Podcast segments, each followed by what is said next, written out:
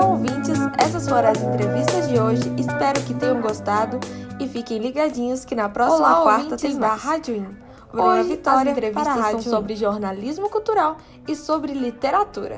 E quem vai comandar essas entrevistas é a Lorena Sanches, falando sobre jornalismo cultural, e a nossa segunda entrevista é feita pelo Juan Madeira sobre literatura. Então vamos lá. Meu nome é Lorena e hoje eu vou falar com Geraldo Luciani sobre a área de jornalismo cultural. Geraldo atua na área de gestão e assessoria há 11 anos e começou em 2010 como gestor da Copa Produções Artísticas.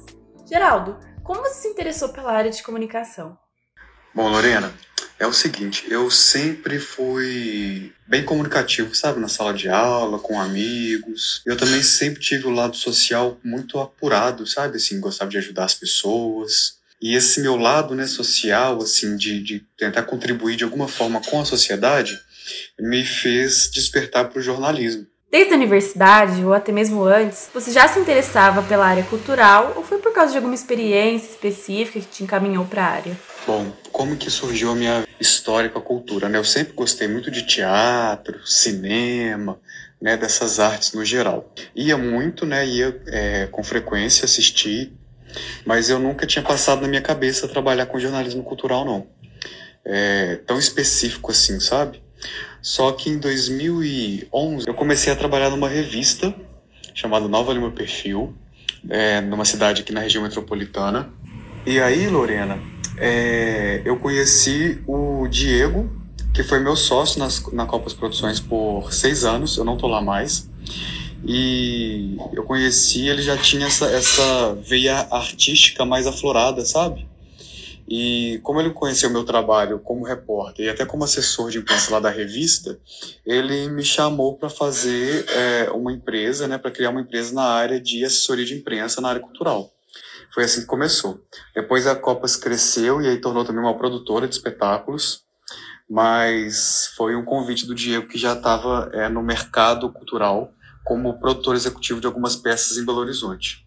E aí, durante esse período que eu estive na Copas, eu cursei uma pós-graduação em gestão cultural, que aí abriu meu caminho, né, assim, abriu minha, minha, meu, meus conhecimentos, né, para essa área e que fez é, e que deu muito resultado para Copas, inclu, inclusive, né, nessa questão de criação de projetos, né, de produção, de gestão, né, de direção de produção, de produção executiva, foi muito útil e ainda é, né, para minha carreira.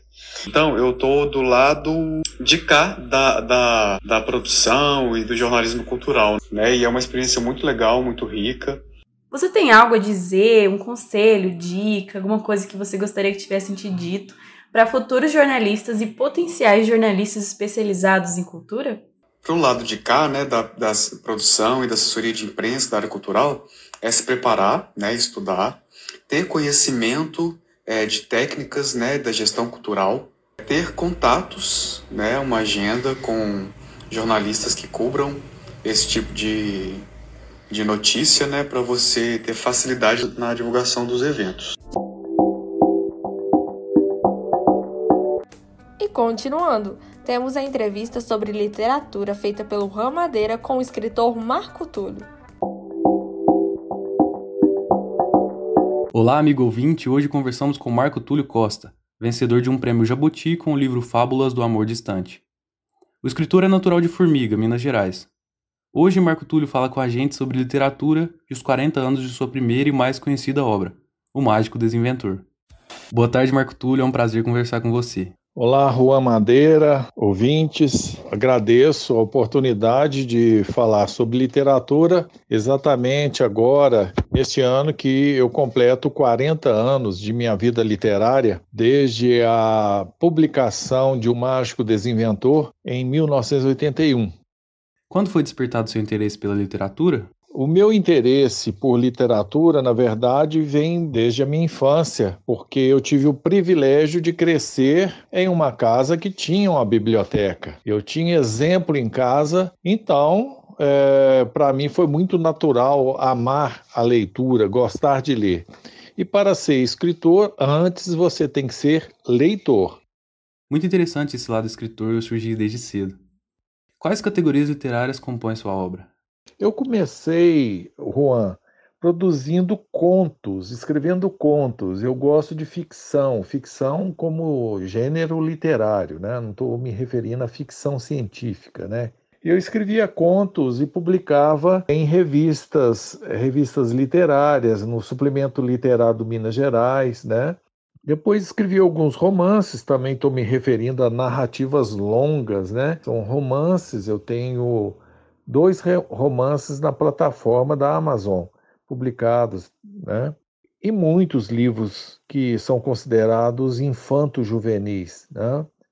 Gostaria que você falasse um pouco sobre seu primeiro livro, que completa quatro décadas este ano. Juan, o meu primeiro livro foi O Mágico Desinventor. É a história de um, de um ser muito poderoso que começa a, a descriar a civilização. Então, é, O Mágico Desinventor é uma reflexão sobre dois pontos importantes da, da que as crianças tomam é, contato logo no início da vida, né, que é o meio, meio ambiente e, e as tecnologias. Né? Eu também poderia destacar um, um, livro de fábulas que se chama Fábulas do Amor Distante. Esse foi o vencedor na categoria infanto-juvenil, na categoria juvenil, é, em 2004 do Prêmio Jabuti. Para finalizar, gostaria que você desse um panorama sobre o mercado literário no Brasil. O que aconteceu é que a pandemia coincidiu também com um governo muito ruim nesse ponto para a cultura em geral e em particular para as editoras. O que fechou de editora no Brasil, o que fechou de livraria nesse período, por, por, por mudanças de política, fechamento de, enfim, é, foi um desastre total. Esse período realmente está muito difícil.